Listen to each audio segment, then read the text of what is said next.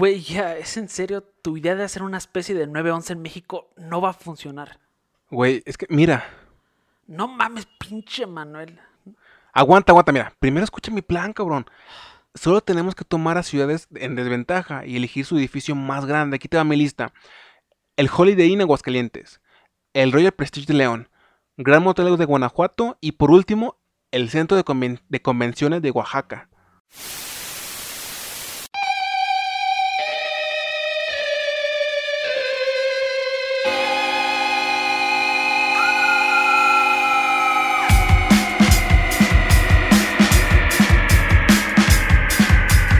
Sean todos bienvenidos una vez más a esto que llamamos la vida en el infierno. Mi nombre es Manuel Gámez y me acompaña mi amigo. Yo soy Eduardo Lira, bienvenidos chicos y chicas a otro capítulo más. Les damos la bienvenida una vez más a esto, a esta fogata en la cual pues se pueden sentar junto a nosotros, tal vez no, no de forma verdadera, de forma física, sin embargo por, por lo menos sí de forma espiritual, etérea, ¿no? Para que puedan sentir esa misma vibra, esa misma atmósfera que sentían cuando se sentaban a un lado de su familia, amigos, para contar historias de terror, anécdotas de fantasmas y cosas similares. Y aparte de todo eso, también quiero que pues hagamos de este de esto la vida en el infierno y es una propuesta tanto mía como para Lalo de hacer esto una actividad mágica. Y antes de que Lalo me voltee a ver raro por el término, le explico un poco. Escuché en un video eh, que los africanos antes de que llegara, llegaran los malditos blancos, hacían arte eh, porque simplemente por pasión, porque les gustaba, les entretenía, había algo de eso que, que los mantenía vivos y, y rebosando de, de felicidad, ¿no? Llegó el hombre blanco y no es que no pudieran eh, parar de hacerlo, sino que lo siguieron, lo siguieron haciendo, pero pues el hombre blanco ya hizo que fuera más como un oficio, ¿no? Le quitó la actividad mágica. Recuerden que la vida en el infierno es una actividad mágica. Muy bien. ¿Te gustó esa? Sí, no me esperaba eso. Se lo tengo preparado Ok. desde... Está bien, está buena. Sí, sí, eso se merece que ahorita los que están escuchando le den like, le den sub al canal si no lo han hecho y que se queden hasta el final del capítulo. Y nos dejen en su comentario qué les pareció ese, ese bonito mensaje de, de Manuel. Efectivamente. Siempre empezamos con cosas como caca culo pedo pis, pero no. Ahora sí fue un poquito más elegante, ¿no? El día de hoy vamos a abordar todas o la gran mayoría de teorías conspirativas de el 9-11. Esta famosísima fecha, puesto pues la importancia que queramos admitirlo o no, tiene la nación de Lalo, la nación de Estados Unidos. Porque pues sí, eh, fue un hecho contundente que nadie pensó que fuera a ocurrir. Porque los gringos siempre fueron como los bravucones. Los Y más intocables, ¿no? como, y más, y más como. Y porque realmente fue un hecho impresionante. O sea, Sí, para todo el mundo. el ver a, a Nueva York en ese contexto, ver a gente saltando de un edificio, ver todo ese alboroto, yo creo que para muchos sí fue algo fuera de serie y que sin duda alguna, sin duda alguna iba a tener repercusiones en un futuro. Pero el día de hoy únicamente abordaremos las teorías conspirativas. Antes de comenzar quiero comentarles un poquito sobre em, el nacimiento, no, nacimiento porque creo que eso lo va a hacer Lalo, pero sí quiero comentarles que durante mucho tiempo se ha hablado de que Estados Unidos estuvo detrás de la, de la conspiración. Eh, no vamos a, por lo menos yo no voy a tocar el tema tan directamente con el gobierno, gobierno tras Torres Gemelas, que es medio raro decirlo porque sí está como muy al fondo de la mayoría de teorías, pero pues no va a ser como una teoría que voy a tocar en sí, ¿saben? Eh, Estados Unidos, malditos, sino que pues va a ser más a cosas un poquito más específicas, ¿no? Eh, si quieres te doy el puesto de entrada, Lalo, eh, dinos con qué abrirás este video. Sí, o sea, como tú dijiste, yo voy a mencionar un poco de las, de las de los inicios de las teorías de conspiración porque ahorita que estuve ahora sí que revisitando este caso me sorprendí de algunas cosas y aprendí unas cosas que antes no sabía porque obviamente todos conocemos por así este evento catastrófico no sé de qué te estás riendo es un evento catastrófico No, Mi nada de sufrió eso. mucho. Nada de eso, nada de eso. Nada de eso, güey. Ah, Vi algo no, en, en WhatsApp rápido, güey. Lo siento, güey. ¿Tu gente, güey? falta respeto Ahora, ahora sí es tu gente, güey. por ese día sí era mi gente. Ah, te crees. Pero, no, ya hablando un poco serio, o sea, hay que tomar en cuenta que esto sucedió en el año 2001. Ujú. O sea, realmente ahora sí como que este, este, este alcance tecnológico y de comunicación que tenemos ya ahora sí con todo el mundo, con usuarios de todo el mundo, pues no, era cosa que no existía. O apenas iba como empezando, güey. Era muy rústico, era muy rústico, era muy arca... Sí, muy... apenas, apenas iban... Muy buen, Cavernícola todavía. Te digo, apenas iba empezando. Pues tú te acuerdas, güey. Tú naciste en los ochentas, güey. En aquel tiempo ya estaba viviendo tu joven adultez. Éramos, éramos niños. A ver, antes Sí, de que comience, o sea. ¿tú, ¿tú recuerdas, o sea, algo de este día? Yo sé que pues está- estábamos ahora sí que de, en otra parte del mundo. Yo recuerdo, güey, que salté en paracaídas de la Torre Gemela, güey. Ay, ¿te imaginas un niño de... ¿Te imaginas a un Manuel de 6 años saltando el pa- en las La única Gemelas? persona con paracaídas ese día. Fíjate que... Fíjate que yo no... No me acuerdo, güey. No tengo como conciencia de que... Por ejemplo... Mi, pap- mi papá estuviera viendo las noticias y estuviera en pantalla la not- el- lo de las Torres Gemelas, pues.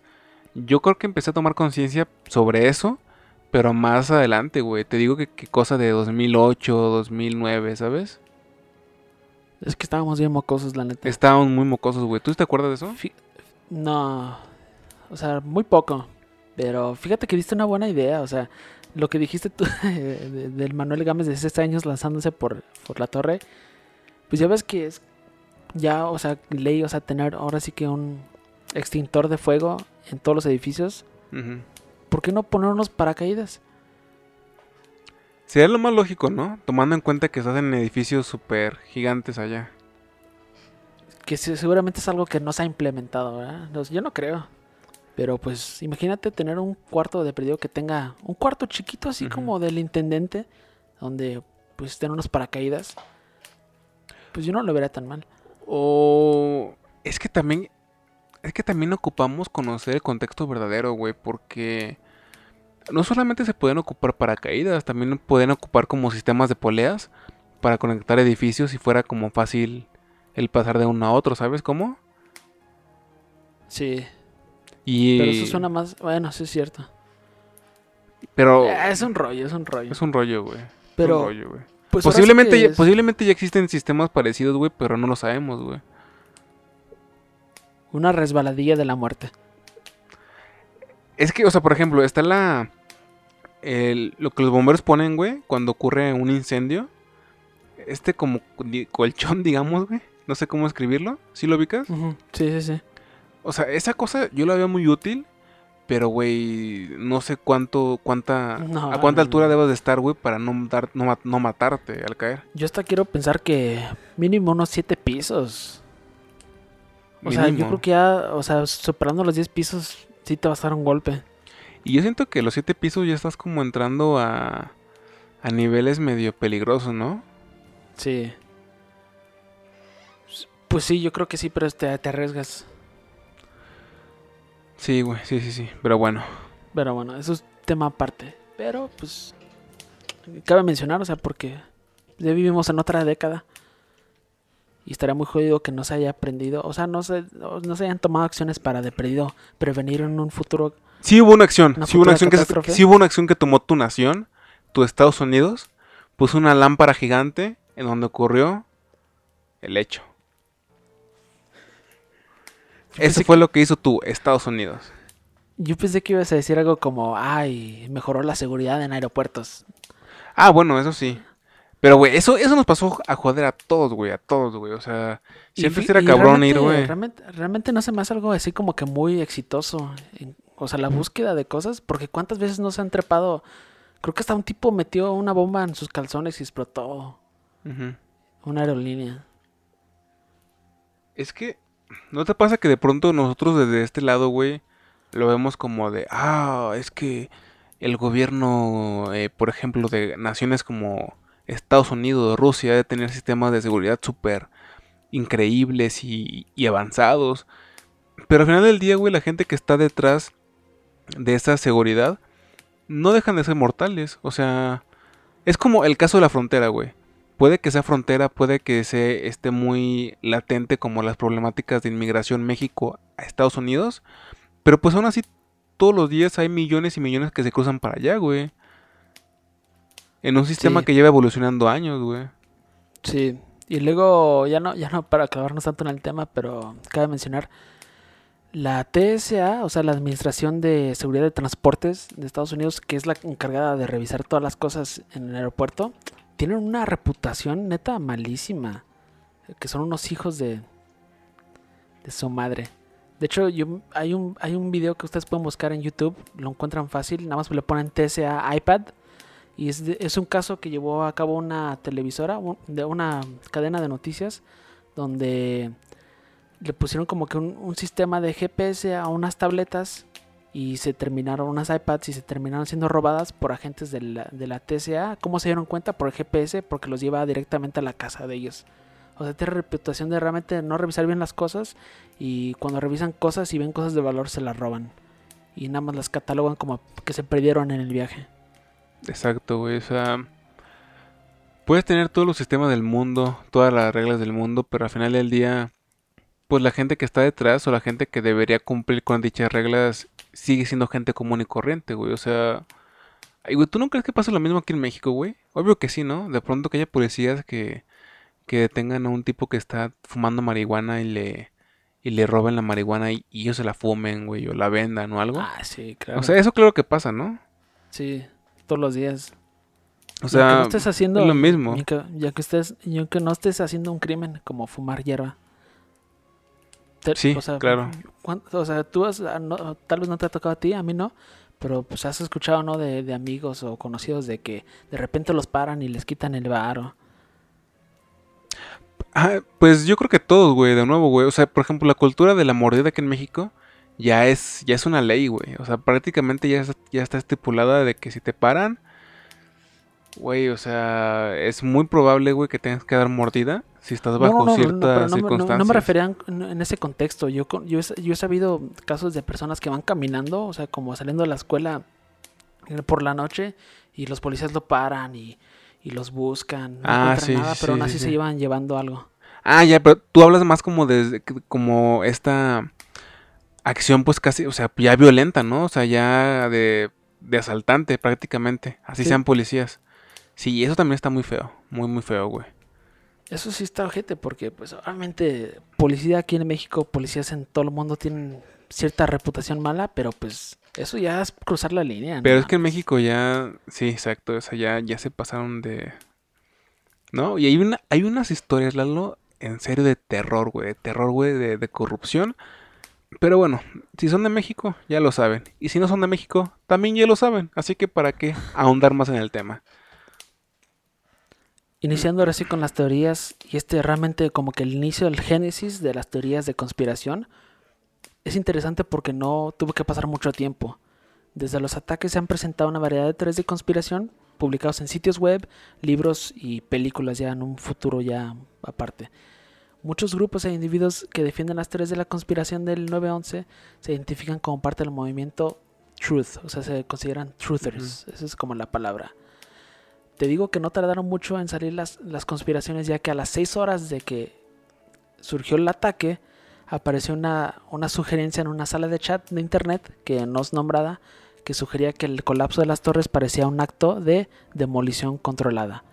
Y así dice una, una entrada de, de ese foro de chat del 2001. Sí, en unos pocos días, ningún funcionario ha mencionado nada sobre la parte de demolición controlada.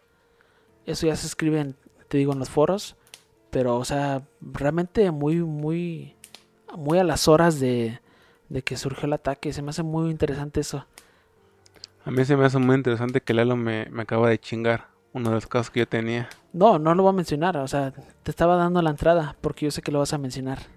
Pero lo que diste a, a conocer, güey, eh, era lo que yo tenía, güey, prácticamente, güey. Pero No, bueno, ahorita, ahorita, falta- ahorita, ahorita lo menciono, güey. Más, un poquito más, más así, güey. Pero, o sea, te falta toda la carne porque, o sea, pues realmente yo creo que si conoces ligeramente un poquito de la conspiración, yo creo que esa es la primera, la primera que sale en todas las listas. Puede ser, puede ser. ¿Quieres Pero continuar es- con es- otra? O... Las primeras teorías que surgieron se centraron principalmente en varias anomalías percibidas en la evidencia públicamente disponible, ya que pues sí se estaba haciendo mucha cobertura de, del suceso, pero realmente no se le quería dar una explicación por qué. Ya entramos un poquito a teorías un poco ridículas que también surgieron a las horas. No digo unas 24 48 horas de que, su- de que surgió el ataque. Una acusación que circuló ampliamente fue por correo electrónico y en la web es que ni un solo judío había muerto en el ataque. Que ya sabemos que es algo que no sucedió porque creo que todos los malditos que estaban trabajando en las torres eran judíos. La neta, o sea, es una zona muy poblada por judío. Otra de las teorías que también han llegado a ser desmentidas en gran parte es que siempre, se- se- no sé quién corrió con este rumor, pero supuestamente esa mañana del 9-11 todos los taxistas árabes estaban ausentes en el centro de Manhattan. Pero... Eso está bien loco, ¿no? Que, que todos tus homies le dicen, no, güey, van a, la- van a derrumbar las Torres Gemelas. ¿Qué? ¿Qué? ¿Cómo van a derrumbar las Torres Gemelas? Es como si un mexicano en Nueva York, un- una, una persona de Puebla, porque sí sabes, ¿no? Que Nueva York está llena de, de mexicanos de Puebla, güey. Sí, Puebla, York. Puebla York, exactamente. Que, que les digan, oye, eh, un... ¿cómo, cómo le dicen? Un, un, compañero mexicano con nuestras raíces va, va a demoler eh, las Torres Gemelas. Esas cosas que ves ahí gigantes, las va a demoler. Eh, así que pues no hay que estar aquí. Y que el otro vato le diga, ok, está bien. Obviamente eso no va a pasar, güey. No va a pasar, güey. Por más que sea mi, mi hermano mexicano, güey. No, güey, no voy a creerle que, que hizo eso, pero me parece muy interesante. Sí, te digo, o sea, fue, un- fue un- una conspiración que cobró cierta fuerza en las primeras horas de perdido porque, pues, no, no sé, yo creo que era lo más fácil. De hecho, eso también se me hace muy interesante ahorita. Y aparte también es parte del estereotipo, güey. También es parte del estereotipo, ¿no crees? Es parte del estereotipo, pero se me hace bien interesante porque una de las transmisiones, y me atrevo a decir, la transmisión más famosa de cobertura del 911 sucedió en el programa de Howard Stern de la mañana del 911. Ajá. Porque primero, o sea, están, neta, o sea, están tirando coto, chido, y entra alguien y les dice, ah, neta, prendan el televisor, un, creo que un avión se estrelló en la, en la Torre Gemela. Y pues ahora sí que ya como que empiezan a hablar y dicen, no manches, o sea, se habrán equivocado en la aerolínea, no sabemos qué pasó. Y luego están otra vez tirando coto, pero hablando otra vez del tema. Y se estrella la otra, la otra, el otro avión. Y ahí, ahí empieza a gritar un invitado del programa así como que, ah, fueron los cabeza de toalla, yo lo sé. Y neta fue, un- es una transmisión neta muy legendaria. Yo la vi hace no mucho tiempo. eh, también por otro podcast que admiro, güey. Y sí, güey. De hecho, al principio es muy notorio que están muy a la expectativa, ¿no? De que, por ejemplo, cuando estrella el primer avión es como de, ok, se estrelló un avión, todo normal. Y en algún punto, güey, creo que Howard Stern o no sé quién, ya es como de no. eh, definitivamente es un ataque terrorista. Sí, eh, neta, o sea, búsquenlo.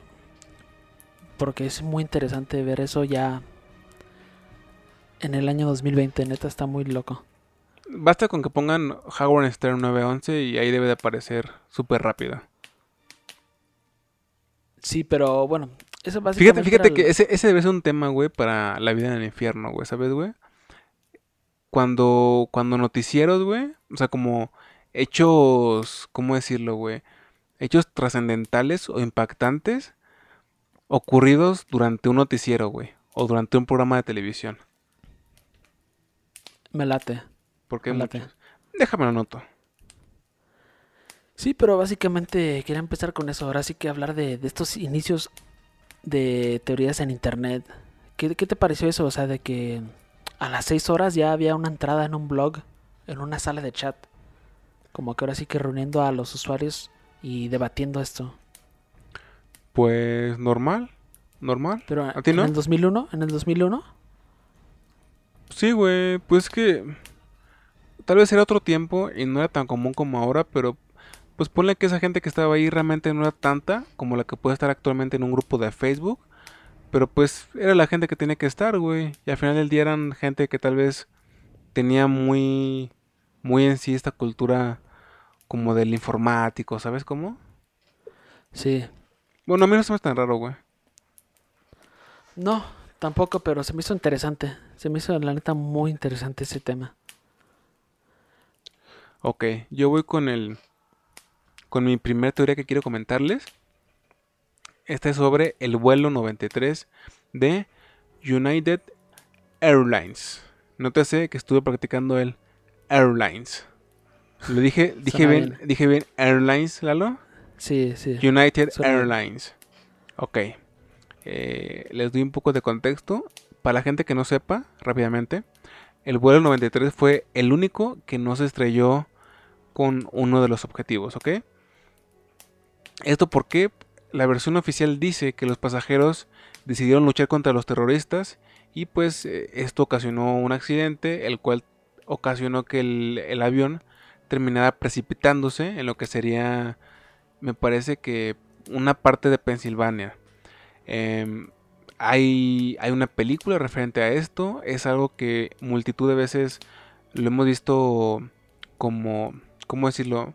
Como inspiración para ponerlo en series, en, libros, en películas, etcétera, porque pues, realmente es una hazaña increíble de héroes verdaderos. Ahora aquí es cuando surge la verdadera teoría. El accidente no tenía las dimensiones que tenía que tener. ¿A qué me refiero con todo esto? Que de entrada eh, el avión tuvo que haber dejado un rastro tras de sí, ¿no? O sea, al caer todo esto, o sea, todas las partes tienen que estar muy, pues muy juntas, pues. Sin embargo, tenías partes por aquí, por allá, por allá, abajo, por un montón de lados. Todo está muy, muy distribuido y aparte no eran tantas como se pensaba que fuera. Em, eh, si bus- buscan fotos del vuelo 93, verán que sí, efectivamente, como una foto con escombros, como motor y una caja negra, que supuestamente, digamos que, sí, o sea, expondría que sí hubo como un frenesí ahí dentro durante, durante lo ocurrido. Sin embargo, aún así es muy raro. ¿Por qué? Porque se dieron cuenta, eh, o sea, de esto y aparte de que no dejó realmente, o sea, no, no, quedó como un registro, pues, ¿saben? De, de los restos, o sea, o sea, ta- tan rápido se desplomó, empezó a caer en, mil y un pedazos, demasiado raro. Y aquí una de las sospechas que más me llamó la atención fue una, que muchos creen que el complot fue descubierto por eh, los pasajeros, o bien que el piloto o pilotos que ya sabían sobre la misión se arrepintieron al momento y por esto Estados Unidos decidió pues eliminarlos, ¿no? Y la otra teoría o la otra sospecha eh, dice habla de una bomba que estaba dentro del avión. Así que pues tenemos una sospecha que ya cambia todo el rumbo de la teoría, una bomba interna que pues eso da un mundo de posibilidades porque podría ser de los terroristas, de la gente, no sabemos y no sé si creer eh, realmente en esa teoría, pero me parecería muy muy descabellado que los pasajeros se dieran cuenta o que los pilotos se arrepintieran y que el gobierno haya dicho, el gobierno de Lalo aparte, haya dicho, vamos a quebrar a esos hijos de puta. Este caso es bien interesante porque no, no te voy a hablar ahorita de la teoría, pero yo me di cuenta de este suceso, de este, de este vuelo ya años después de que yo hasta sabía que sucedió el 11 de septiembre. O sea, yo siento que realmente era más, ahora sí que la atención que se le daba a las dos torres que lo que sucedió allí y en otra parte que después comentaremos. Pero sí está loco, o sea, eso que tú dices de la estallar del avión, Sí, hay exacto. mucha gente que también tiene sospechas por eso. Mm, a ver, güey, no me hables de las demás teorías, pero específicamente de esta, del vuelo 93 de United Airlines. ¿Tú qué crees, güey? Eh, ¿Tú crees que sí, sí, sí, o sea, lo que mostró oficialmente la prensa fue lo que ocurrió? ¿Es el fact? ¿O crees que sí hubo ahí algo raro? No, yo creo que no, no, no se comunicó toda, toda la historia. Yo creo que hasta la fecha faltan ahí pedazos de la historia. Y eso yo creo, Literalmente, ¿no? veremos. Pedazos. literalmente. Ya veremos más adelante por qué, por qué opino eso. Ok, muy bien, de acuerdo. Pues, güey, tú ya tomaste el micrófono. A ver, deleítanos con otro, con otro caso que tengas ahí. Otra teoría, mejor dicho. Sí, antes de eso se me olvidó comentar algo al inicio porque te hablé de las primeras teorías y también se me hace bien interesante porque este fue un tema neta que, que le llamó la atención a, casi todo el mundo. Porque pues como tú dices, o sea, imagínate ver a New York, o sea, como Nueva York estallando en, en flamas, un realmente un total des- o sea, total desastre. Sí, es que, güey, yo no, no sé, o sea, si yo fuera, si yo fuera gringo, como tú, o sea, me sentiría muy, no sé, güey, se, se me haría algo loquísimo porque Nueva York, tú sabes que es Nueva York, o sea, nadie se mete con el gigante, con el coloso, güey. Excepto las bajadas de, de energía del 68 o 78, no recuerdo, pero pues Sí, nada más. una plaga de ratas, la mafia, Las tortugas ninja, los Tekashi. Yankees. ya, pinche lista enorme. Pero bueno, antes de comenzar ahora sí con el- la otra teoría que te voy a hablar. Los Esto le, holandeses. llamó, esto le llamó la atención a muchísimas personas porque de hecho hubo muchos investigadores que tomaron este tema y lo publicaron en muchos medios franceses, alemanes e ingleses. Pero la, recepción de los gringos fue como que, ay, qué ridículos, ¿por qué nos ponen bajo la lupa? Esos son cuentos de niños. ¿Cómo que hay trabajos internos y cómo que hay teorías de conspiraciones con lo que sucedió con nuestra tierra, con nuestro país?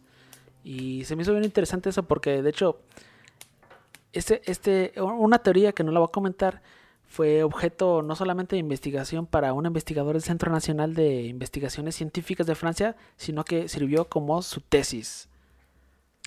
Se me hizo muy loco eso. Pero muy chido, güey. Porque pues se vale. Se vale, ¿no? Sí. Ya hablamos, sí, y eso fue a los seis meses. O sea, todavía era, todavía era muy fresco ese tema, la neta. Pero ya hablaste del vuelo y voy a hablar de otro, otro vuelo, otro golpe.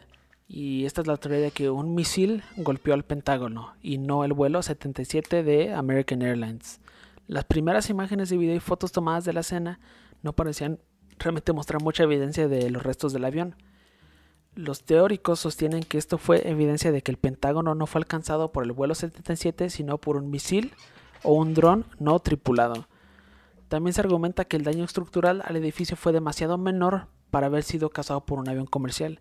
Y también cuestionan por qué se permitió que el avión, pilotado por un amateur, o sea, realmente un idiota, se estrellara contra la sede del Departamento de Defensa de Estados Unidos, que es realmente una zona muy protegida.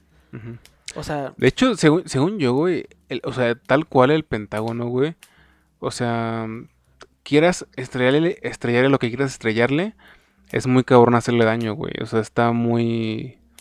Tiene un material, güey, una arquitectura, güey, muy... Que, vamos, realmente protege, güey, ¿sabes? Sí, no son como los los vidrios blindados que te ponen en la carretera. Pero, Sí. o sea, no, no, o sea, no te No, no es el papamóvil, güey. No es el papamóvil, güey. El papamóvil se queda pendejo, güey.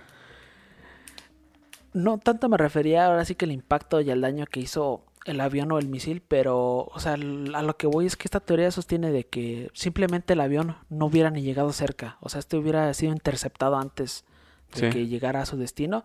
Lo único que sí se hubiera pudiera haber escapado es un misil. Ok. Por eso esa teoría se me hace interesante. Y yo tampoco, eh, eh, o sea, encuentro tanta información de este, de este suceso del Pentágono. Sí, hay muchos datos, muchos archivos, pero fotografías realmente no hay muchas. Videos menos. El Pentágono, güey. Testimonios tampoco encontré, la neta. O sea, que tú digas. Es que siento que, o sea, tratar de pegarle al Pentágono, güey, es como tratar de pegarle a, a, una, a una puerta de cantera con un avión de papel, ¿sabes? Es como... Eh, No, sí. o sea, no, no va a funcionar, güey. O sea, no... ¿O tú qué piensas, güey? O sea, el Pentágono es el Pentágono, güey. No siento que sea cualquier cosa. Yo siento. Ay, es que. Ay, te apuesto que la neta, si tuviéramos un chingo de fans, yo siento que ya todos me tomarían el pelo como al pinche conspiranoico. Gordo, ¿no? El conspiranoico, porque no es que le quiero dar muchas. Muchas vueltas a estas teorías y darle más fuerza. Pero yo siento que. Yo sí lo veo muy posible que haya sido un misil. Y no tanto porque hayan querido destruir el Pentágono, pero más que nada para mandar un mensaje. Y Ok. para, para querer burlar a Estados Unidos. Claro. Sí, porque, o sea, al final del día, o sea, las Torres Gemelas eran un, un buen, o sea, re- representaban de alguna forma el punto económico, ¿no? De los Estados mundo. Unidos. Bueno, pero si hablamos de, de la nación, de tu nación, de Estados Unidos, pues las Torres Gemelas era la economía, ¿no? El Sí. Pentágono, la seguridad. O sea, ellos trataban de, o sea, literal, pegarle los puntos que sabían, pues al, al hacerle poquita presión, podían est- estallar, ¿sabes? Hacerse mierda, güey. Sí, pero bueno, continuamos con otra teoría de, de las tuyas. Eh, si quieres, tú continúa con otras de las tuyas, güey. Porque a mí solamente me quedan eh, dos, bueno, y prácticamente una, güey. Ok. Tengo, te comento dos porque yo tengo otra que va atada a una que yo sé que tú vas a mencionar.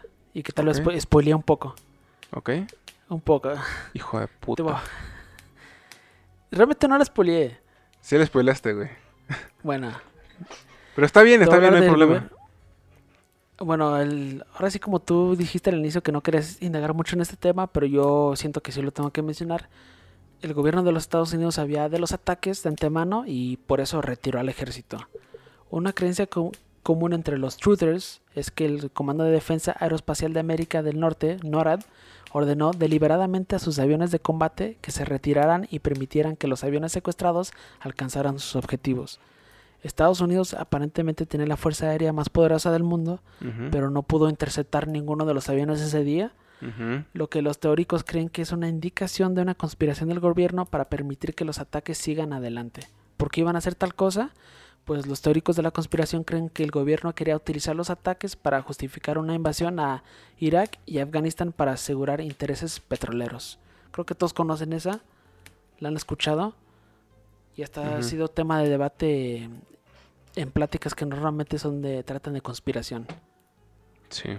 Porque pues ahora sí que el- en el 2003, 2004 fue cuando ahora sí Estados Unidos le declaró la guerra a esos países.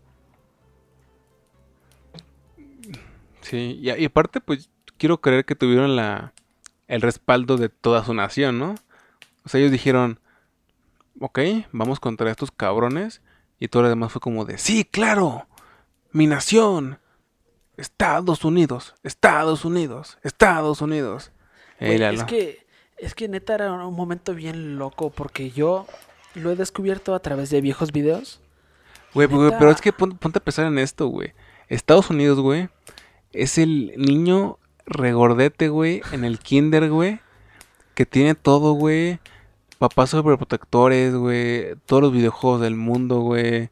Y de pronto llega un pinche vato así de, de la Progreso, güey, o de Ixtapalapa, o de Chimalhuacán, Chimalhuacán, y te lanza arena a la cara, güey, y todavía te roba tus cosas. Es que te digo que fue un momento bien loco, neta fue un buen ejemplo. Pero siento que era un momento bien loco porque neta mucha gente estaba espantada, mucha gente realmente no sabía qué estaba pasando. Te hablo del- de la población promedio. Y de hecho, esa misma, esa misma tarde que, que surgió el ataque, en todos los noticieros empezaron a, a desplegar, o sea, videos de gente en Afganistán, en Irak, celebrando y quemando las banderas de Estados Unidos. Y eso neta, o sea, como que el show más, Más, ajá. Más leña al fuego. más, más leña al fuego. Y te digo que era otro tiempo porque sí, sí hubo gente, sí hubo gente que se, se- se oponía a, a una guerra y que no lo veían como una solución. Y esa gente era muy respetada, pero a- a- a- gracias a esas, ahora sí que a esas declaraciones de, ah, yo, no, yo estoy en contra del presidente Bush y no debe atacar a estos, neta se ganaron el odio hasta de los medios tradicionales y los medios más famosos en esa época. Uno De de, los hecho, casos es Michael Moore. Bush, Bush era, fue muy interesante, ¿no? Porque cuando ocurrió todo, él estaba en una escuela, ¿no? Un kinder, algo así. Sí, estaba leyendo cuentos, creo. Y aparte lo estaba leyendo al revés, güey. Que creo es lo peor de todo, güey. Sí, eso, eso también, ese, esa- ese fragmentito, ahora sí que esa foto donde tiene el libro al revés, también le, le dio más, más leña, o sea, le dio más candela a este tema porque mucha gente dice, ah, él ya sabía que le iban a dar ese mensaje, ya sabía que estaba pasando eso, su cabeza estaba en otro lado. Ese pequeño fragmento. Y te comento lo de estas declaraciones porque hay un caso muy interesante que, que es el de Michael Moore, ya que cuando él ganó el Oscar a Mejor Documental, él ahora sí que desafió al presidente, le dijo que era bueno para nada, que esa guerra no iba a servir para nada, iba a hacerle más daño al país que el ataque. Neta, o sea, todos los del Oscar, que ahorita son unos pinches ñoñazos y, y hasta se ofenden porque no usas el lenguaje inclusivo, es, ese, ese, ese tipo de Hollywood, güey, en, en ese año donde Michael Moore ahora sí que hizo esa declaración y se, y se puso en contra del presidente y hasta le dijo que el Papa también estaba en contra de él y que debería sentir vergüenza, todos en, ese, en esa ceremonia, neta, búscalo, lo abuchearon. Y eso fue, y eso le, y eso le costó ahora así como que la bota y lo sacaron de, de Hollywood. De hecho, al estar cuenta que él en su día a día no podía ir a un Starbucks porque la gente le tiraba el café y lo quería golpear. Ok. Michael Moore. Michael Moore. Esa aceptación de los Oscar que se ha vuelto legendaria. Él tiene películas como... Documentales, sí. Pero no tiene películas tal cual. Ah, ok, no, ok, sí es documentalista. Ok, ok, ok. Sí, sí, sí, tienes razón, güey. Es que tiene un documental que se llama Planeta de Humanos, pe- pero la tipografía es muy de... Es igual, güey, Yeah. al de los- el Sí. planeta de los simios y pensé que era, era esa, pero no, tiene- tienes razón, güey.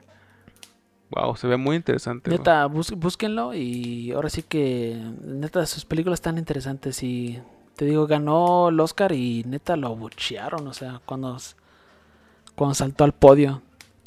Y se me hace interesante, o sea, también cómo ha evolucionado la cultura de Hollywood.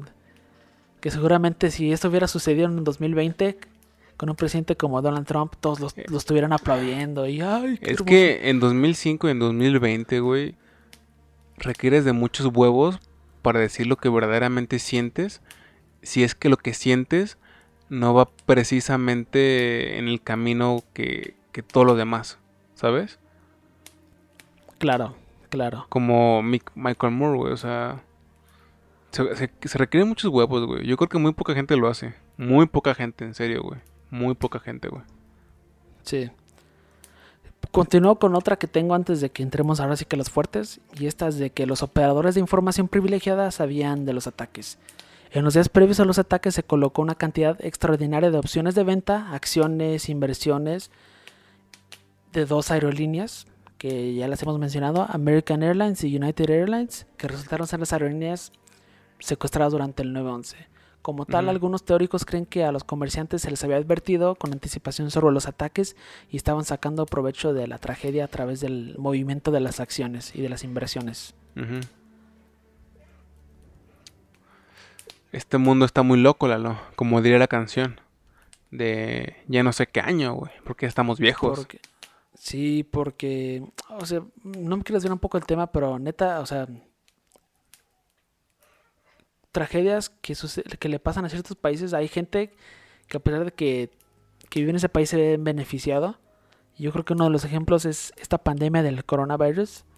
Pero es que eso, eso sí, es que eso siempre ha ocurrido, güey. Eso, eso siempre es obvio que va a ocurrir, güey. O sea, algo muy culero, güey, le va a traer a alguien mucha riqueza, güey. O sea, hay gente que se hace, rica, güey, en guerras, güey, ¿sabes? Hay mucha gente que se hizo rica en guerras mundiales, güey, ¿sabes? O sea, eso siempre va a pasar, güey. O sea, una cosa así siempre va a traer riqueza a un gran grupo de gente. Sí, pero se me hace bien gacho, o sea, que, se- que suponiendo que estas personas sí se enriquecieron, pero que haya sido a través de un, de un ataque terrorista.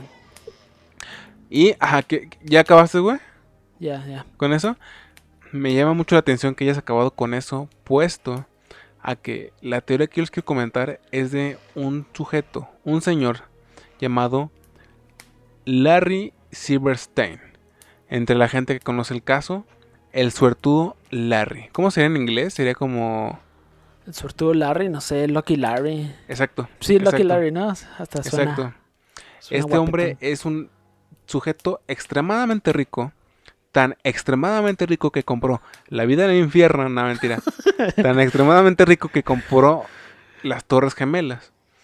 Eh, al ser una persona, pues, eh, relacionado, relacionada a los bienes raíces. Y como cualquier inversionista, como cualquier persona, digamos, businessman, pues no tiene un pelo de tonto. Bueno, más que pelo de tonto, yo creo que la palabra es es un sujeto muy cuidadoso. Así que aseguró su, su, su nueva adquisición, ¿no? las Torres Gemelas, donde aparte tenía una oficina para él.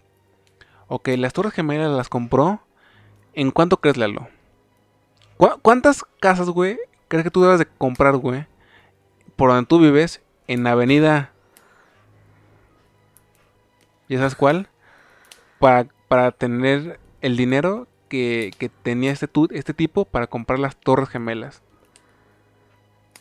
No manches, tiene que comprar el estado y el que le sigue, ¿no? O sea, Sí, ajá, sí, tienes mucha razón, güey. Porque las compró por 2.275 millones de dólares, güey. O sea, si cada casa es un milloncito, y ni siquiera te hablo de casas realmente grandes, güey. Puta, güey, o sea, ocupas... Puta, güey, no, no, güey. Sí, como tú dices, güey. Puede que hasta tres estados, güey. Puede que no sea suficiente San Luis y Aguascalientes. Puede que ocupes San Luis, Aguascalientes y Guanajuato, güey. O sea... y te regalan Campeche, nada más. Nada más. por- Sí, sí, sí, sí. No, no, jamás viene mal. O Cuernavaca, ¿no? O algún lugar así. Pero bueno, la compró por, por más de dos mil dólares. 2.275 millones de dólares para ser exactos. Y se le aseguró que si ocurría algo, obviamente también estaba asegurada por si había ataques, ataques terroristas, que se le iba a dar 4.550 millones de dólares, güey. 4.550 millones de dólares que se les tuvo, que se le tuvo que haber dado, güey, porque pues ocurrió lo que ocurrió, güey. O sea, güey, 4.550 millones de dólares, güey, compras la mitad de la república, güey, sin pedos, güey. La mitad de la república, güey. Es que es algo o muy suertudo o ya entras a territorio de conspiración y teorías. Porque neta, o sea, es algo aterrador, la neta. Que un golpe así haya sucedido. Sí, sí, o sea, también hay que, por ejemplo, en lo que yo leí, güey, este sujeto realmente nunca paraba para ir al trabajo, güey, o sea, Siempre iba al trabajo y un día faltó, curiosamente, el día del, del ocurrido de, de las Torres Gemelas, cuando se cayeron, bueno, las derrumbaron, pero, o sea, a lo que yo voy, más que nada, es que era la clase de tipo que no deja el trabajo en paz, ¿sabes? Que realmente está muy comprometido con sus negocios, con su, con su chamba, con todo esto. Así que, pues oficialmente, o sea, se me hace normal que haya asegurado las Torres Gemelas. Pero aún así te pone a pensar, ¿no? Güey, 4.550 millones de dólares, güey. 4.550 millones, güey. O sea, qué vergas, güey. O sea, Y lo que tú dijiste de no se presentó a ese día, por eso también se le pone ese apodo de Lucky Larry. Creo que ese es el apodo, ¿no? Pero también la familia que él, tra- que él tenía trabajando para él, que también trabajaba en los edificios, tampoco se presentó, ¿verdad? no sé, de eso no sé. Creo que eso sí es cierto. O Si sea, no se presentó él- tampoco, pues está muy. Muy creepy, güey. Sí, eso es creepy y ojete, porque eso neta, o sea, ya mejor voy a sacar el gorrito del aluminio, güey. Pero por- aparte, ¿cómo le dices a tu sobrino? A tu sobrino Pedro, güey, que van a derrumbar la Torre Gemela. Como le dices, oye, no te presentes, porque a las 5 es posible que estés cayendo del onceavo piso de la Torre Gemela Sur. ¿Sabes? O sea, como, como... Ah, no sé, güey, está muy loco, güey. Pero bueno, también es gente con otro pensamiento, ¿no? Eso es cierto. Sí, Digo, cierto. compró, compró, compró las Torres Gemelas, güey, de contado, güey. Eso no lo sé, güey. Pero... Wow, o sea... Y, y de hecho, o sea, tiene un apodo muy, muy adecuado para él. Porque según recuerdo, él faltó ese día a trabajar por algo así bien X, güey. Como era la estética Ir o algo dentista, similar. ¿no? Era- Como que ah, el dentista, ¿no? Sí, algo así, pero algo bien X. Algo bien, bien, bien X. Sí, sí. Eh, Algo así que pudo haber esperado, yo creo. Pero- Imagínatela, lo recibir 4.550, 4.550 millones de dólares. No, no me lo puedo imaginar. O sea, por más que quiera, O sea, hasta ni me puedo imaginar qué puedo hacer con él. sin pedos puedes conseguirte tres países centroamericanos, güey. Sin pedos, güey. Y todas sus mujeres, nada, ¿te crees? No se crean países de Centroamérica. Ma- Las mujeres no sé, güey. Pero por lo menos todas las casas sí, güey. Es que es un, es un monto bárbaro. Bárbaro. Bárbaro, sin duda alguna. Pero bueno. Suficiente del suertudo Larry. Eh, ojalá que sea mi, mi tío. Continuando, Lalo. No, pues ahora sí que ya creo que entramos a las, a las tuyas jugosas porque me queda una, pero va ahora sí que relacionada con lo que tú vas a mencionar. Ok. Eh, bueno, yo realmente no tengo mucho que mencionar al respecto. Eh, sí, creo que Lalo dio la gran parte de la información. Pero aquí va. Eh, como dijo Lalo, pocas horas. No, es que hay mucho jugo, o sea, hay, mucho ju- hay mucha carnita en ese hueso. Mm, Pero preséntala. Pocas horas después de que ocurriera lo de las Torres Gemelas, en internet se empezaron a filtrar, a filtrar, güey, eh, a discutir en, distintos foros, güey, sobre el derivo, sobre el derribo y todo esto. Eh, uno de los usuarios comparaba el colapso de las torres norte y sur con un acto de demolición controlada debido a la forma en que los edificios tan por la forma en que los edificios tan rápidamente pues se cayeron, ¿no? Y citaron informes de explosiones que por lo visto se habían escuchado. O sea, dicen que, que poco antes de, la- de- de que las torres gemelas se vinieran abajo, mucha gente escuchó explosiones. Eso se cuenta. No, no, no se cuenta, hay, hay videos. Y yo, yo siento al 99% que no son manipulados. Hay videos y te lo y ¿sabes por qué te digo eso? Porque hay una hay un video donde se escucha una explosión y después de eso no se derriba ninguna ningún edificio, pero lo que también lo, lo hace muy auténtico es la reacción de un bombero. Que él, dice así como que algo como, "Ah, creo que es una explosión, suena como una explosión." Ok, ok, ok. Yo no sabía eso. Pero... Pues sí, ah, está muy loco, ¿no? Está muy loco que se haya Sí. escuchado una explosión que para la gente que conoce claramente era una explosión de cuando van a tumbar un edificio por, por pedido, digamos así. Y por último les a comentar sobre los truthers, que es como se les conoce a la, gente como dice lo partidario de estas, de estas conspiraciones o de esta conspiración, argumentando que pues los incendios eh, no arderían durante tanto tiempo, diciendo que pues, eso no, o sea que lo- el, el incendio de las Torres Gemelas no ardió lo suficiente como para caerse, alegando que por ejemplo la Torre Sur solamente ardió 56 minutos, dando a entender que pues claramente ocupaban de más más fuego, ¿no? Que ardiera más. Sí, estoy de acuerdo, por eso te digo que este, esta teoría yo creo que es la más interesante de, de todas. Sí. Porque, Por eso mismo, o sea, realmente es, esa opinión que tienen de las torres no la hace Derek en un foro de, de, de frikis del año 2002, pero la hacen varios expertos, arquitectos e ingenieros, ya que muchos, neta, muchos profesionales han dicho que por más de que esté quemando y esté ardiendo el combustible de, de la avioneta, o sea, no te, no te derriba la torre en, en, en cuestión de, o sea, no sé cuánto tardó. ¿Tienes el dato de cuánto tardó en caer la torre? ¿La primera torre? ¿La primera torre fue la Torre Sur o cuál fue?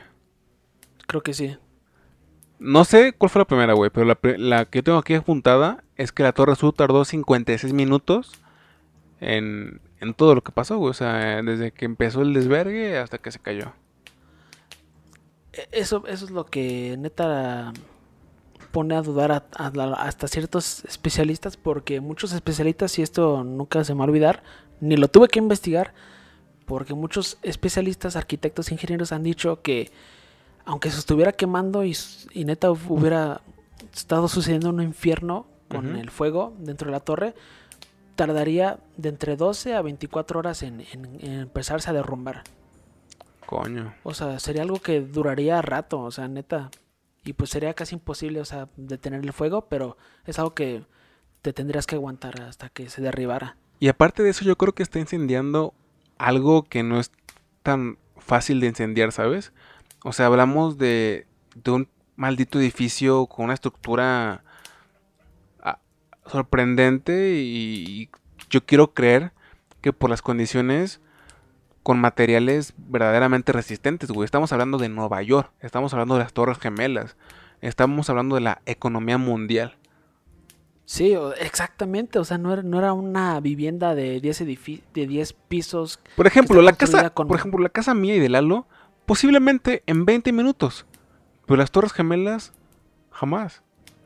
Sí, o sea, eso que tú me dices, el dato de 56 minutos, se me hace neta increíble. Porque te digo, los especialistas dicen mínimo, mínimo, o sea, neta, si se quema rápido, se cae y se quema, o sea, se cae en 12 horas. O sea, es un día. Sí, es un día, güey. Un día, güey. Y si son 12 horas, güey. Güey, para las 4 horas ya apagaron el fuego, ¿no? No, o sea, te digo, yo creo que el fuego o sea, Cinco horas, iba, a ser iba a ser imposible apagarlo. Y yo creo que la gente sabía eso y los, y los primeros rescatistas sabían eso. Yo creo que ellos nada más se pusieron la tarea de cuántas personas podemos sacar de aquí. Neta, el, el incendio, o sea, nunca lo van a apagar. ¿No era posible Pero- apagarlo por nada? Yo siento que no. Ni muy al inicio. No, yo creo que no, neta, yo creo que no. Yo creo que no. Porque sí hubo mucha gente que llegó. De hecho, un dato que cabe mencionar, realmente no es de conspiración, es un hecho y es de los hechos y los datos más jodidos. Que los primeros, se les llama first responders, que son los policías, los paramédicos, los bomberos, todas estas fuerzas que llegaron en- a los minutos desde que llegó, se estalló el primer avión, cuando se derrumbó y los que seguían ahí instantáneamente instantáneamente les dio cáncer por respirar sí, sí. todo eso. Y eso se me hace ah, horrible.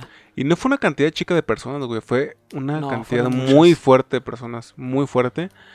Que también te pone a decir, güey, carnal, carnal, la estás viendo que está la zona, o sea, ¿cómo decirlo? Todavía bastante caliente, como decimos aquí en México, bastante peligrosa.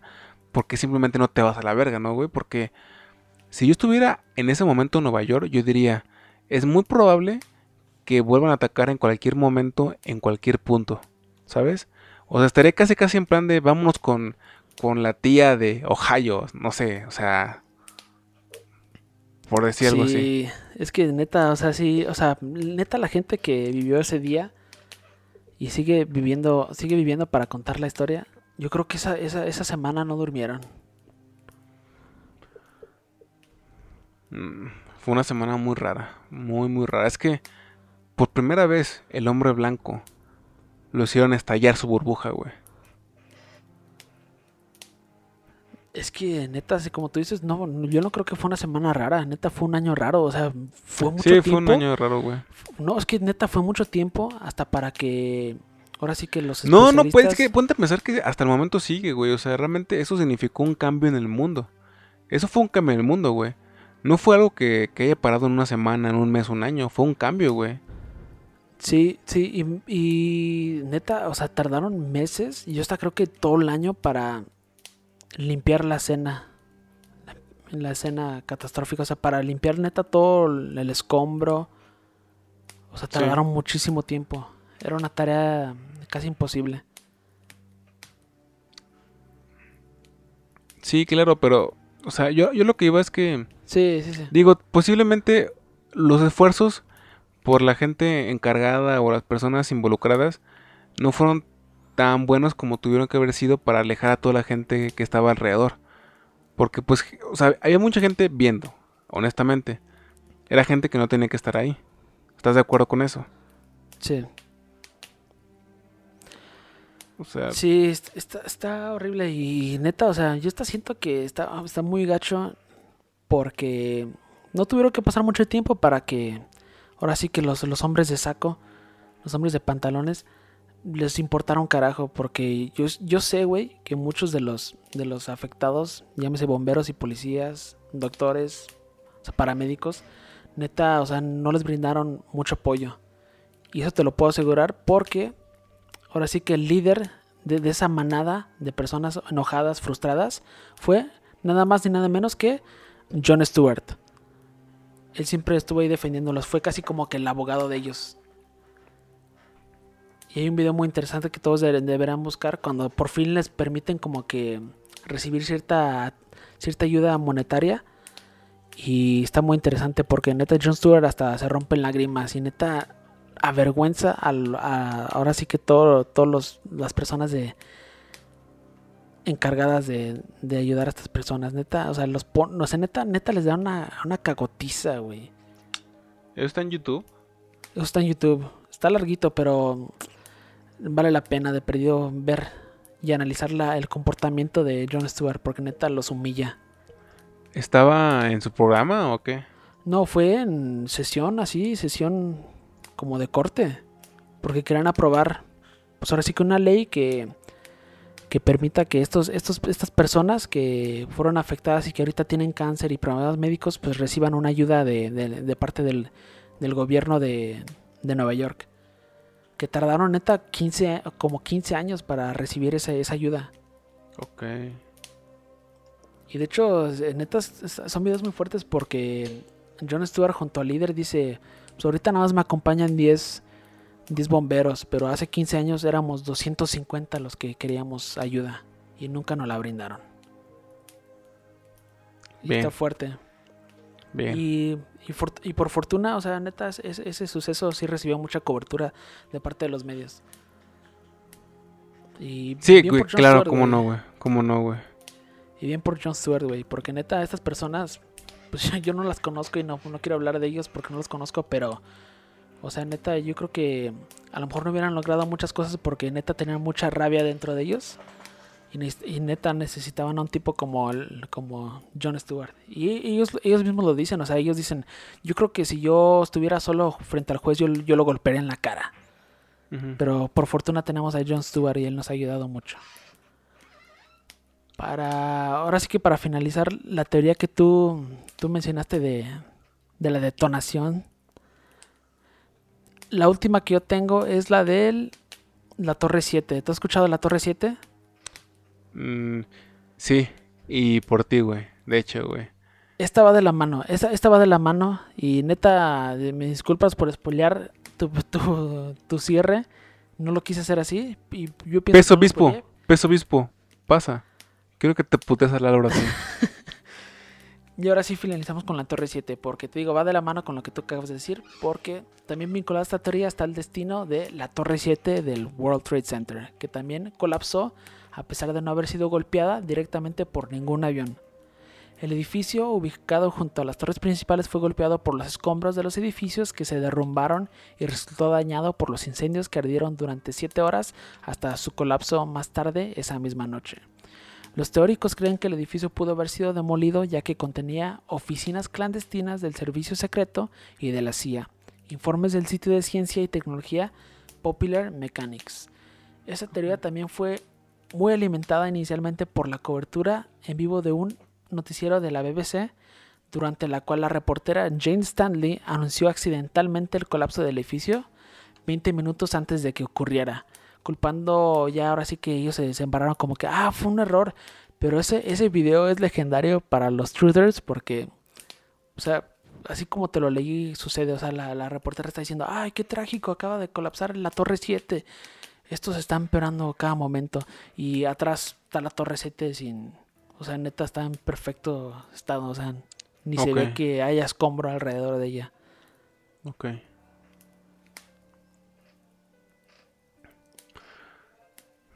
Qué loco, güey. Qué loco, güey. ¿Te imaginas, güey? Que realmente Estados Unidos lo, lo planeó todo. A ver, ya, ya, cerramos con esa pregunta. ¿Tú, tú qué tan, tú en qué porcentaje estás convencido de que de perdido Estados Unidos sabía que algo iba a suceder ese, ese día? No te estoy diciendo que ellos lo planearon, lo orquestaron, pero de perdido que ellos a lo mejor sabían, pero dijeron, eh, ¿sabes qué? Vamos a dejar que, que las piezas se muevan solas y a ver qué pasa. Es que de entrada, güey, yo no creo que Estados Unidos supera así, güey. Yo creo que Estados Unidos, güey, es demasiado. Como decimos aquí en México. O sea, no da paso sin guarache. Yo creo que es muy. Muy así. ¿Y qué pienso? Si realmente tuvo implicación. Si, si realmente se implicó, ¿no? La neta, yo soy muy escéptico, güey. Yo creo que no, güey. ¿Tú crees que no? No, yo creo que no, güey. ¿Tú? Yo creo que. Ay, es que. Pinche gordito conspiranoide. ¿Cómo dijiste, güey? Sí, o sea, conspiranoico, porque. Ay, no sé, es que hay muchas cosas que por más que, que hayan pasado los años, no me siguen cuadrando, la neta. ¿Y, por qué No, no, pensar no, no. que.? O sea, neta, o sea, el, el- el ataque terrorista, este evento sí fue un- algo de escalas gigantescas, pero ¿por qué pensar que no? Y te digo esto porque hay un ataque muy famoso también, que es el ataque al asalto al consulado estadounidense en Benghazi. Y eso también fue, neta, fue un, un caso que obtuvo mucha atención, no tanto como el 9-11, pero de hecho hasta personas como Hillary Clinton que trabajaba para la Secretaría de Obama fue llevada a juicio.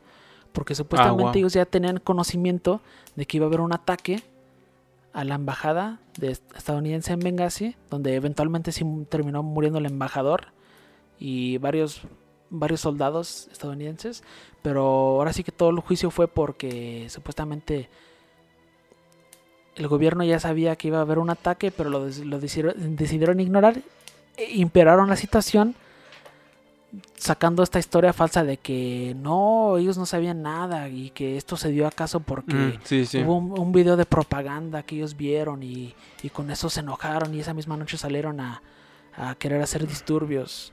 No, güey, ¿sabes cuál es mi respuesta? Mi respuesta verdadera es no sé, güey.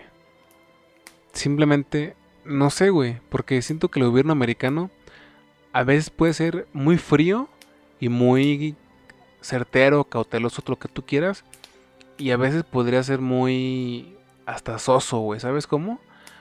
Porque por ahí escuché, güey, que muchos creen que Fidel Castro, güey, mató a Kennedy, güey. Y por lo que, por la persona que lo dijo, cómo lo dijo y cómo lo argumentó, güey, sí es algo que te haga pensando, güey. Porque ni siquiera lo, argumentó en un contexto como nosotros ahorita, güey, ¿sabes? De, ¿Sabes? De hablar de teorías conspirativas. Lo dijo en un contexto, güey, hablando de la historia, güey. Hablando de conocimiento, güey. O sea, no de, otra cosa, güey. Sí, te comento, ese, eso es muy interesante, lo tendré que buscar ya después. Se Y me te comento lo de. Fidel Castro, güey, porque pues, güey. O sea, no, no quiero decir que uno es mejor que otro, güey, en ningún aspecto. Pero, güey, estoy de acuerdo que de, de entre los dos, ¿quién debería tener más seguridad? Mejor seguridad. Mejor cosas en, en esa clase de, situ- de- de situaciones. Pues, Estados Unidos, ¿no? Y aún así, Sí. güey, hicieron lo que hicieron con Kennedy. Pero bueno, güey, harina Sí. de otro costal. Y, y te comenté ya ahora sí para cerrar lo de, lo de este ataque al consulado eh, de estadounidense en Benghazi, porque neta, o sea, fue algo muy controversial y de hecho también fue centro de atención para que ciertos expertos opinaran. Y te leo algo, porque dice que para algunos expertos el ataque fue previamente planeado en la fecha simbólica, porque este ataque de Benghazi sucedió también el 11 de septiembre por radicales musulmanes ligados al Al Qaeda, usando la manifestación surgida por la película La inocencia de los musulmanes como tapadera. O sea, esta fue la tapa, o sea, este, ese tema de la película fue tapadera de parte de- del gobierno, pero ellos ya sabían de antemano que que iba a suceder. Y te digo, o sea, neta fue, fue un tema que neta hasta se, se- se llevó a juicio. Y de hecho, ¿sabes qué es lo más curioso de todo? Que realmente no fue hace mucho, fue en 2012 y yo no sabía absolutamente nada del ataque. ¿Ves? Es lo que te digo. O sea, neta, yo no sé por qué. Mira, hasta te estoy leyendo una nota y dice así el encabezado. Comienza en Estados Unidos el juicio contra el cerebro del ataque de Benghazi. Porque neta, o sea, muchos estaban implicados. Y no por ser cómplices directos, pero por simplemente saber que iba a pasar y, e ignorarlo. Sí. Pero búscalo, eso es un tema también muy interesante. Ese Ya. tema también hay que, hay que tenerlo para la vida en el infierno, güey. Eh, ¿Tienes más información? ¿Algo con lo cual quieres concluir de- del tema? Mucha, pero ya, ya, o sea, ya. Sería mucho, sería extender esto, yo creo que de unos 20 minutos más, pero no, hasta aquí yo creo que queda bien el capítulo. Si quieren, si quieren escucharme hablar más de esto, les dejo mi WhatsApp. No, no se crean. Pero es que este tema se me hace bien loco. Chivato, ahorcándote tú solito, güey. De hecho, yo desde que propuse el tema, yo sabía que a Lalo le iba a gustar mucho. Porque la primera vez que lo grabamos, eh, no sé qué pasó con- el capítulo, creo que se nos perdió. Pero la El- primera el, vez que lo gobierno lo, quitó, el grabamos, gobierno lo quitó. la primera vez que lo grabamos, Lalo lo hizo con un entusiasmo, con un amor. Justo como lo hizo en este capítulo, lo hizo en aquel capítulo perdido. Yo creo que he sido, yo creo que he sido más apasionado con este tema, esta conspiración, este suceso que con muchas. Mujeres, sí, Sí, sí, le- yo le meto más amor a esto. sí, sí, sí, no lo dudo, no lo dudo. Eh, bueno, amigo, amigos, la información está ahí para quien quiera buscar más al respecto. Em, creo que dimos bastantes teorías conspirativas, yo creo que las más relevantes hasta la fecha, hasta el 2020. Eh, Lalo soltó muy buena información, realmente llevó el podcast el día de hoy. Y eh, pues nada más por el momento. Yo soy Manuel Gámez, me pueden seguir como el Manuel Gámez en Twitter e Instagram. ¿A ti te pueden seguir? A mí síganme en Twitter e Instagram como Eduliracean. Eduliaxe, el maldito roba, roba temas de podcast. Así lo pueden etiquetar. El maldito roba temas. No, estoy mamando. Ya saben, comentar, suscribirse, toda esa mierda. Hasta la pro- próxima.